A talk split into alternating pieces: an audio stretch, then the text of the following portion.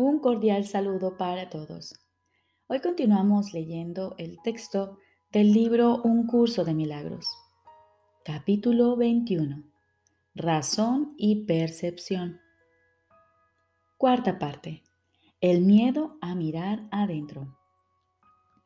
Jesús nos dice, el Espíritu Santo jamás te enseñará que eres un pecador. Corregirá tus errores pero eso no es algo que le pueda causar temor a nadie. Tienes un gran temor a mirar en tu interior y ver el pecado que crees que se encuentra allí. No tienes miedo de admitir esto. El ego considera muy apropiado que se asocie el miedo con el pecado y sonríe con aprobación. No teme dejar que te sientas avergonzado. No pone en duda la creencia y la fe que tienes en el pecado. Sus templos no se tambalean por razón de ello. Tu certeza de que dentro de ti anida el pecado no hace sino dar fe de tu deseo de que esté allí para que se pueda ver. Sin embargo, esto tan solo aparenta ser la fuente del temor. Recuerda que el ego no está solo. Su dominio está circunscrito y teme a su, entre comillas, enemigo desconocido, a quien ni siquiera puede ver. Te pide imperiosamente que no mires dentro de ti, pues si lo haces, tus ojos posarán sobre el pecado y Dios te cegará. Esto es lo que crees y por lo tanto no miras. Mas no es este el temor secreto del ego, ni tampoco el tuyo que eres su siervo. El ego, vociferando destempladamente y demasiado a menudo, profiere a gritos que lo es. Pues bajo ese constante griterío y esas declaraciones disparatadas, el ego no tiene ninguna certeza de que lo sea. Tras tu temor de mirar en tu interior por razón del pecado, se oculta todavía otro temor y uno que hace temblar al ego. ¿Qué pasaría si mirases en tu interior y no vieses ningún pecado? Esta, entre comillas, temible pregunta es una que el ego nunca plantea. Y tú, que la haces ahora, estás amenazando demasiado seriamente todo su sistema defensivo como para que él se moleste en seguir pretendiendo que es tu amigo.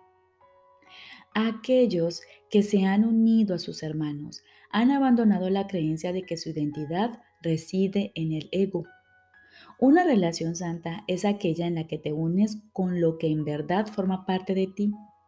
Tu creencia en el pecado ha sido quebrantada y ahora no estás totalmente reacio a mirar dentro de ti y no ver pecado alguno.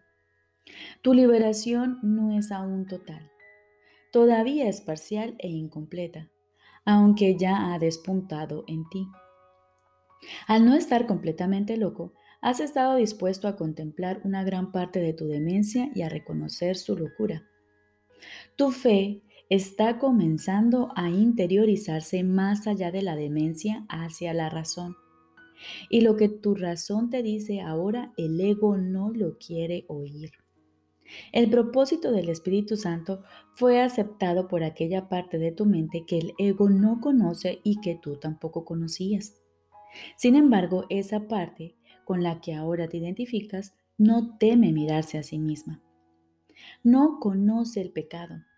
¿De qué otra forma si no habría estado dispuesta a considerar el propósito del Espíritu Santo como suyo propio? Esta parte ha visto a tu hermano y lo ha reconocido perfectamente desde los orígenes del tiempo, y no ha deseado más que unirse a él y ser libre nuevamente como una vez lo fue. Ha estado esperando el nacimiento de la libertad, la aceptación de la liberación que te espera. Y ahora reconoces que no fue el ego el que se unió al propósito del Espíritu Santo, y por lo tanto que tuvo que haber sido otra cosa. No creas que esto es una locura, pues es lo que te dice la razón y se deduce perfectamente de lo que ya has aprendido. En las enseñanzas del Espíritu Santo no hay inconsistencias. Este es el razonamiento de los cuerdos. Has percibido la locura del ego y no te ha dado miedo porque elegiste no compartirla. Pero aún te engaña a veces. No obstante, en tus momentos más lúcidos, sus desvaríos no producen ningún terror en tu corazón, pues te has dado cuenta de que no quieres los regalos que el ego te quitaría de rabia por tu presuntuoso deseo de querer mirar adentro. Todavía quedan unas cuantas baratijas que parecen titilar y llamarte la atención. No obstante, ya no venderías, entre comillas, el cielo por ellas. Y ahora el ego tiene miedo. Mas lo que él oye aterrorizado, la otra parte de tu mente lo oye como la más dulce melodía, el canto que añoraba oír desde que el ego se presentó en tu mente por primera vez. La debilidad del ego es su fortaleza. El himno de la libertad, el cual canta en alabanza de otro mundo, le brinda esperanzas de paz. Pues recuerda al cielo y ve ahora que el cielo por fin ha descendido a la tierra, de donde el dominio del ego lo había mantenido alejado por tanto tiempo. El cielo ha llegado porque encontró un hogar en tu relación en la tierra y la tierra no puede retener por más tiempo lo que se le ha dado al cielo como suyo propio. Contempla amorosamente a tu hermano y recuerda que la debilidad del ego se pone de manifiesto ante vuestra vista. Lo que el ego pretendía mantener separado se ha encontrado y se ha unido y ahora contempla al ego sin temor criatura inocente de todo pecado. Sigue el camino de la certeza jubilosamente. No dejes que la demente insistencia del miedo de que la certeza reside en la duda te detenga. Eso no tiene sentido. ¿Qué importa cuán imperiosamente se proclame? Lo que es insensato no cobra sentido porque se repita o se aclame. El camino de la paz está libre y despejado. Síguelo felizmente y no pongas en duda lo que no puede ser sino cierto.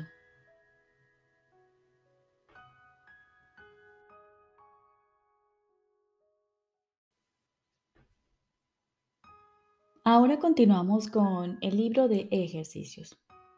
Lección número 170. En Dios no hay crueldad, ni en mí tampoco.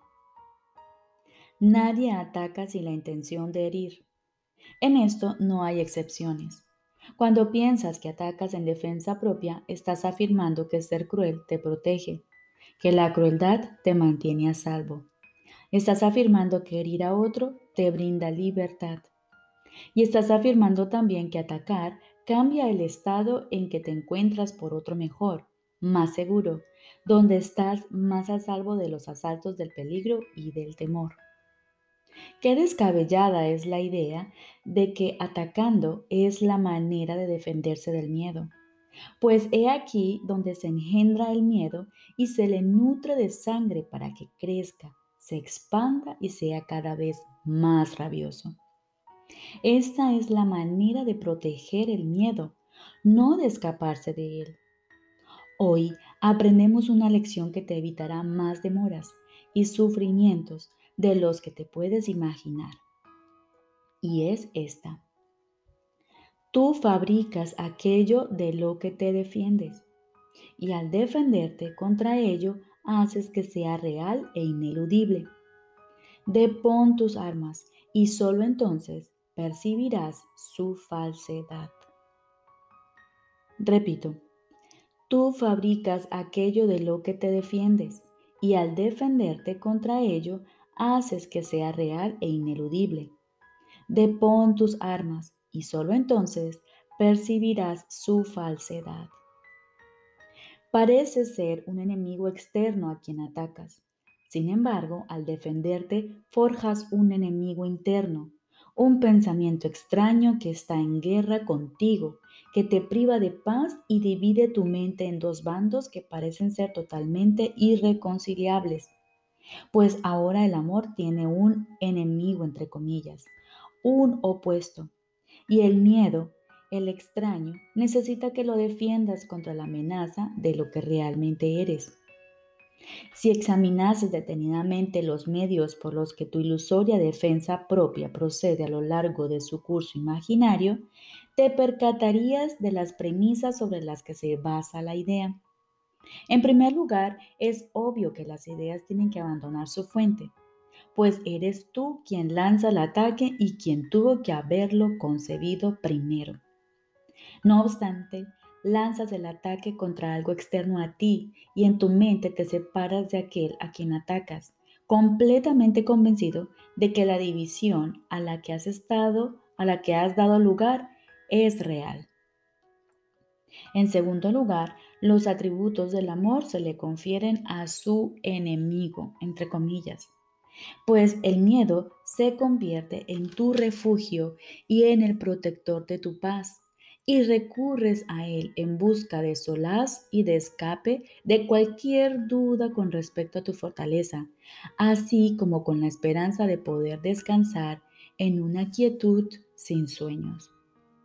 Y al así depositar y al así despojar el amor de lo que le pertenece a Él y solo a Él, se le dota con los atributos del miedo pues el amor te pediría que depusieses todas tus defensas por ser estas meras necedades. Y ciertamente tus armas se desmoronarían y quedarían reducidas a polvo, pues eso es lo que son. Al tener al amor como enemigo, la crueldad se convierte necesariamente en un dios y los dioses exigen que sus seguidores obedezcan sus mandatos sin rechistar. A aquellos que cuestionan la sensatez o cuando menos la cordura de tales exigencias, se les castiga severa e implacablemente, pues son sus enemigos los que son irrazonables y dementes, mientras que ellos son siempre justos y misericordiosos. Hoy examinaremos fríamente a este Dios cruel y nos daremos cuenta de que aunque sus labios están manchados de sangre y de que su boca parecen salir llamas, está hecho de piedra. No puede hacer nada. No tenemos que desafiar su poder, pues no tiene ninguno. Y quienes ven en él su seguridad no tienen ni guardián ni fortaleza a los que invocar en caso de peligro, ni ningún poderoso guerrero que salga en su defensa. Este momento puede ser terrible, pero también puede ser el momento en que te emancipas de tu abyecta esclavitud, pues al estar frente a este ídolo y verlo exactamente como es, llevas a cabo una elección. Vas a restituirle al amor lo que has procurado arrebatarle para ponerlo a los pies de ese inanimado bloque de piedra? ¿O vas a inventar otro ídolo para que lo reemplace? Pues el Dios de la crueldad adopta muchas formas. Siempre es posible encontrar otra. Mas no creas que el miedo es la manera de escapar del miedo. Recordemos lo que se ha subrayado en el texto con respecto a los obstáculos que la paz tiene que superar. De estos últimos, el más difícil de creer que en realidad no es nada, si bien aparenta ser un bloque sólido, impenetrable, temible e insuperable, es el miedo a Dios mismo. He aquí la premisa básica que entrona como un Dios al pensamiento del miedo. Pues el miedo es venerado por aquellos que le rinden culto y el amor parece ahora estar revestido de crueldad. ¿De dónde ha surgido la creencia tan irracional de que hay dioses de venganza? El amor no ha confundido sus atributos con los del miedo, mas los que le rinden culto al miedo perciben su propia confusión en el supuesto enemigo del miedo y la crueldad de éste como parte del amor. ¿Y qué podría ser ahora más temible que el corazón del amor mismo? Sus labios parecen estar manchados de sangre y de su boca parece brotar fuego, pero sobre todo, Él es terrible e increíblemente cruel y ciega las vidas de todos aquellos que lo consideran su Dios. No hay duda acerca de la elección que hoy has de llevar a cabo, pues hoy posarás tu mirada por última vez sobre ese bloque de piedra que tú mismo esculpiste y dejarás de llamarle Dios. Has llegado hasta este punto antes pero has elegido que ese Dios cruel permanezca contigo en, en otra forma. Y por eso el temor a Dios volvió a apoderarse de ti. Pero esta vez lo dejarás allí. Y al volver, y al volver regresarás a un mundo nuevo, aliviado de ese peso. Un mundo que no se ve a través de sus ojos ciegos, sino a través de la visión que te ha sido restituida gracias a tu elección. Ahora tus ojos le pertenecen a Cristo y es Él quien mira a través de ellos. Ahora tu voz le pertenece a Dios y se hace eco de la suya. Ahora tu corazón permanecerá en paz para siempre. Lo has elegido a Él en lugar de los ídolos, y los atributos con los que tu Creador te bendijo te son por fin restituidos. La llamada a Dios ha sido oída y contestada. Ahora el miedo ha dado paso al amor, al Dios mismo reemplazar la crueldad. Padre, somos como tú. En nosotros no hay crueldad, puesto que en ti no la hay. Tu paz es nuestra y bendícenos y bendecimos al mundo con lo que hemos recibido exclusivamente de ti. Elegimos una vez más y elegimos a sí mismo por todos nuestros hermanos, sabiendo que son uno con nosotros.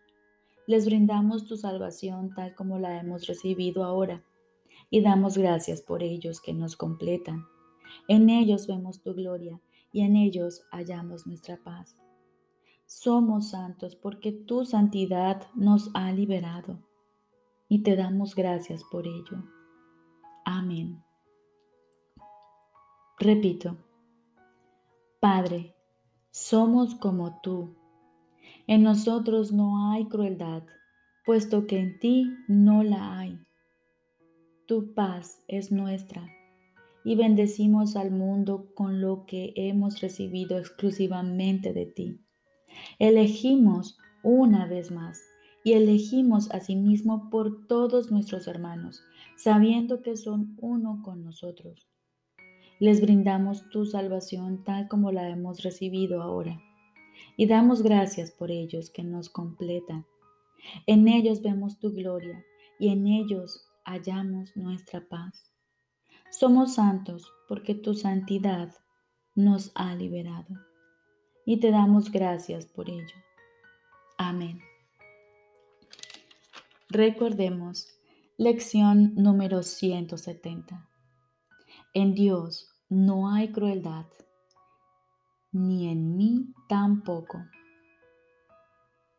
Hoy, como todos los días, al levantarnos y al acostarnos, dedicaremos unos minutos a la quietud y escuchar la voz de Dios, escuchar su mensaje de amor, ese regalo que tiene para nosotros todos los días y que todos los días estamos dispuestos a recibirle, a recordar que somos uno con Él y Él uno con nosotros. Recordemos este mensaje durante el día. Tú fabricas aquello de lo que te defiendes y al defenderte contra ello haces que sea real e ineludible. Depón tus armas y solo entonces recibirás percibirás su falsedad. Y recordemos esta oración final. La podríamos llevar siempre con nosotros. Padre, somos como tú. En nosotros no hay crueldad, puesto que en ti no la hay. Tu paz es nuestra y bendecimos al mundo con lo que hemos recibido exclusivamente de ti. elegimos una vez más y elegimos a sí mismo por todos nuestros hermanos, sabiendo que son uno con nosotros. Les brindamos tu salvación tal como la hemos recibido ahora y damos gracias por ellos que nos completan. En ellos vemos tu gloria y en ellos hallamos nuestra paz. Somos santos porque tu santidad nos ha liberado y te damos gracias por ello. Amén. Te deseo un feliz día.